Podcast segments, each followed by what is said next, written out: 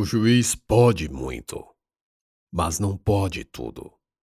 Não pode. O poder tem seus limites, ou pelo menos deve ter. Porque o desenho do sistema leva em conta os abusos que se sucederam no passado, ainda se sucedem no presente e certamente se sucederão no futuro. Clayton voltou de licença médica, a cabeça enfaixada. Bom não se esquecer, fora grave o acidente. Aliás, acidente para ele, Clayton, que não lembra de nada e ignora a tentativa de homicídio de que foi vítima. Sua pequena cabeça chocou-se com o próprio birô, abrindo um corte. E foi sorte que abriu e sangrou, porque médicos ainda reabriram demais da conta para retirar-lhe o sangue coagulado, e de cujas partículas livres se temia o pior: uma isquemia e derrame. Já pensou? Não foi o caso. E lá estava Clayton, firme e forte. Tão forte que por pouco não avançou para morder os servidores que deixaram o juiz titular fazer o que fizera num processo do juiz substituto. Era meu processo! Meu processo! Esbravejava aos quatro ventos. Abraão não estava lá. Assim que liberou os valores bloqueados, foi para casa. Desligou o celular ao chegar e se reuniu com a filha, a nora e a neta. Saíram, divertiram-se, jantaram fora, todos juntos, inclusive Maria Duarte, a quem o marido sonegou os fatos de mais cedo. Os dias transcorreram normalmente. Chegou o tempo de férias e o juiz titular presenteou-se com uma viagem já muito imaginada. Foram esposa e esposo para Alagoas. Praias lindas. Evitaram o lugar onde a filha comemorou uma mal lembrada lua de mel. Alugou um carro e pensou que seria uma boa ideia visitar os quênios do velho Chico em Piranhas, cidade na divisa com Sergipe. No caminho, viram e sentiram o alto sertão lugar onde a natureza é uma penitente suplicante da esperança. De cima, o sol tora o juízo. Pros lados, nos lajeiros, perdem-se as vistas. De baixo, pisa-se só em terra seca. Todos sabem. A água tem medo de ir para lá. E quando o ar se move, mimetiza uma brisa quente, fervendo queimando e foi ali que o carro quebrou. Calma, Maria. Eu vou tentar consertar. Repetia Abraão pela terceira vez, espremido abaixo do capô aberto do veículo. O calor extraía dos pulmões o oxigênio, e a visão turva o deixava cego, um palmo à frente. Fingiu saber o que fazia, mas logo Maria Duarte percebeu que estavam entregues à sorte no meio do nada, pois para a cidade mais próxima corria-se no mínimo quarenta quilômetros. Não sei. Enfim desistiu, e os dois deixaram o carro no acostamento para procurarem uma árvore ou um pé de pau, como se dizia por lá, que fizesse uma sombra abrigando-os do sol do meio-dia. Acharam e embaixo ficaram. A sorte era boa, porque logo parou um caminhão-baú próximo do carro enguiçado. Dele desceram dois, um jovem, branco e magro, com a cara cheia de espinhas, e um velho, com um chapéu de palha, e a cara cheia de pelos, a começar pela barba enorme. Os dois tinham fardas de uma empresa, e do baú do caminhão se podia ler: Mudanças. Quebrou, né? Disse o jovem, se aproximando do casal, que também ia ao encontro da ajuda. O rapaz segurava a chave do caminhão, dando conta de ser o motorista. Se muito contasse, era com 19 anos. Parece. Abraão assentiu. Oxe, isso é peixinho pequeno. É entrada de ar, disse o velho, já embutido no capô, que permaneceu aberto, mexendo lá e cá. Ele sabe consertar, o menino falou, aparando o sol com a mão. Vocês não são daqui, não, né? Não. Abraão respondeu. As respostas curtas vinham não da impaciência ou intolerância, mas do cansaço e torpeza do corpo. O carro parara de vez. Não funcionava nada, nem o ar-condicionado, e Abraão e Maria Duarte escaldaram quase uma hora naquele calor evaporante. Pronto, dê na chave, seu Zé, disse o velho, depois de ter colocado no tanque alguns litros de óleo diesel. Abraão assim obedeceu, alegrando-se intensamente ao ver sentir o tremular do veículo ao funcionar. E a falta deste fez morrer aquele, obviamente, pela entrada de ar no sistema de alimentação a diesel.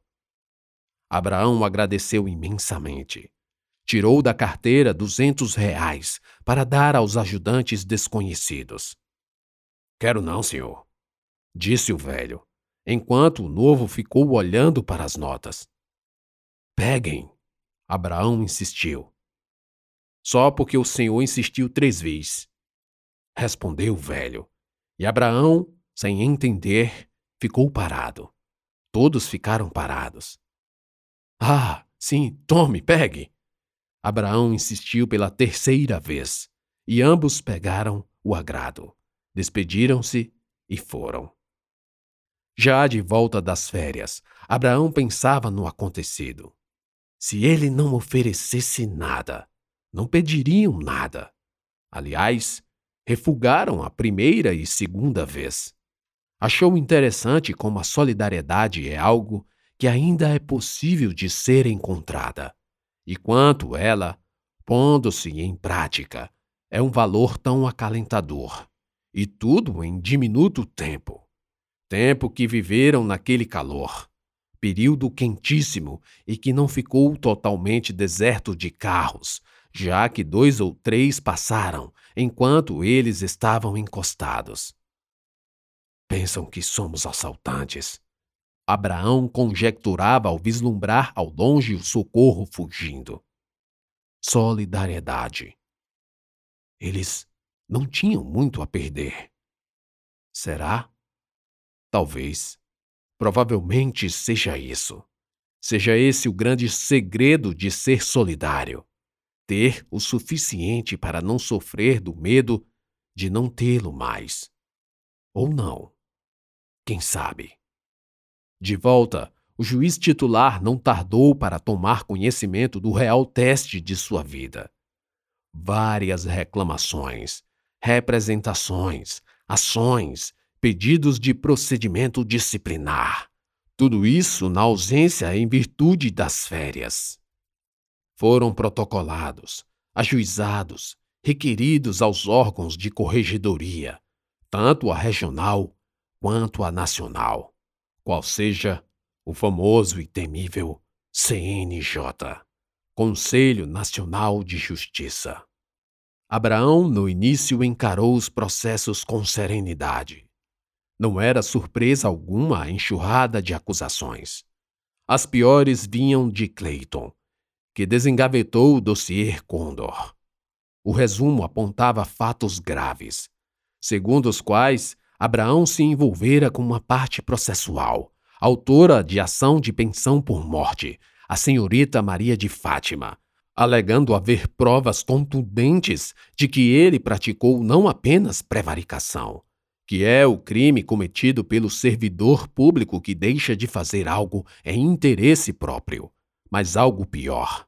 O juiz substituto formulava que Abraão cometera corrupção ao obter vantagem indevida, vez que havia fortes indícios de que Maria de Fátima lhe prestaria favores sexuais, tendo em conta ser o acusado casado, a despeito de ter acolhido e custeado despesas de Maria de Fátima. Abraão se enfureceu, não por si, mas pela calúnia ter envolvido outra pessoa. A denúncia não fazia sentido jurídico nenhum. Era uma forma de ofensa travestida de documento processual, para dar a Clayton um ar de legitimidade, mesmo dizendo um enorme despautério. Isso cegou Abraão para uma defesa racional, e colegas o incentivaram a pedir uma licença sem vencimentos. Não foi preciso o afastamento voluntário, porque a própria Corregedoria Nacional o afastou, ao receber uma acusação, essa sim grave, acerca do agir do juiz no processo de medicamentos. Ao bloquear os valores nas contas governamentais sem a observância de prazos para recursos, infinitos recursos, e transferindo logo em seguida para a conta de Leila, mãe da criança, Pietro Crespi, Abraão violou gravemente os deveres impostos pela lei da magistratura. Somou-se a isso outra forte denúncia de abuso de autoridade, quando Brandão Júnior representou pela abertura de inquérito contra o ato do juiz que determinou a prisão do réu em audiência, sem qualquer requisito para tanto. A lei de abuso de autoridade prevê a hipótese de crime e advogados preparados não deixaram Abraão escapar. O risco de o juiz ser preso, embora remoto, corria junto com o risco de uma aposentadoria compulsória ou até mesmo uma demissão. Finalmente, um outro fato se somou. É bem sabido que o procurador do INSS, que fez o acordo no processo de Maria de Fátima para que essa recebesse a pensão de Ruth, mesmo sem documentação para comprovar, esse mesmo procurador recebeu valores de uma herança de seu falecido pai, em precatório milionário, liberado por Abraão. Tudo fora como parte de um aperto de mão implícito entre ambos. Clayton, dessa vez com olhos de águia, não deixou passar, pois a Justiça Estadual estava há meses enviando ofícios com pedidos de esclarecimentos sobre a liberação dos valores, quando lá, na outra justiça, corria um processo de inventário, onde meia dúzia de herdeiros, filhos e netos do dono do precatório, aguardavam o valor para o rateio. O procurador, portanto, havia recebido tudo sozinho. Em outras eras, o castelo de cartas que caía sob os pés de Abraão teria cortado de vez sua razão. Mas o juiz parecia tranquilo ao receber, ler, tomar ciência e até mesmo compreender a gravidade das acusações. Afastado do ofício, passou os dias em casa, com a família, que já não mais ignorava a tempestade que se tornou a vida do marido, pai e sogro. Nem parecia ele, que passou a ajudar a filha e nora, ficando com a neta, enquanto elas trabalhavam.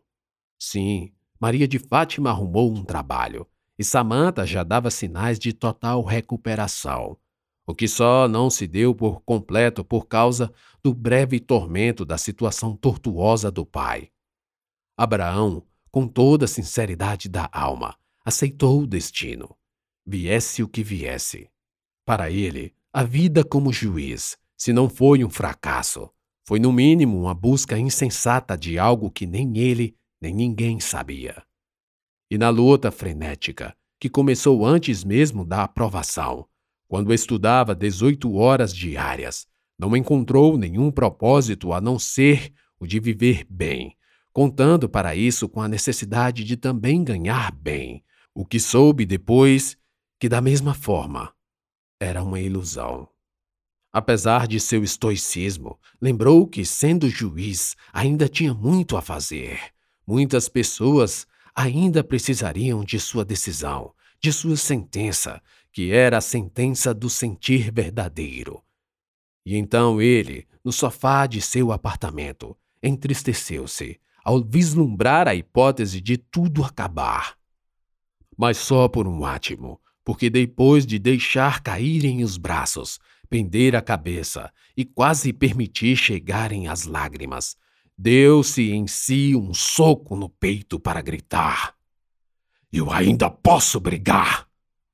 Ergueu-se o Davi contra o Golias e, tomado pelo êxtase do momento, mesmo sem saber o que fazer, por onde começar, lançou mão do telefone e ligou para seu amigo de tempos de concurso, que por sinal era o candidato à presidência da Associação de Juízes. Fala, Abraão, disse o outro ao atender a ligação. Chico, preciso da sua ajuda.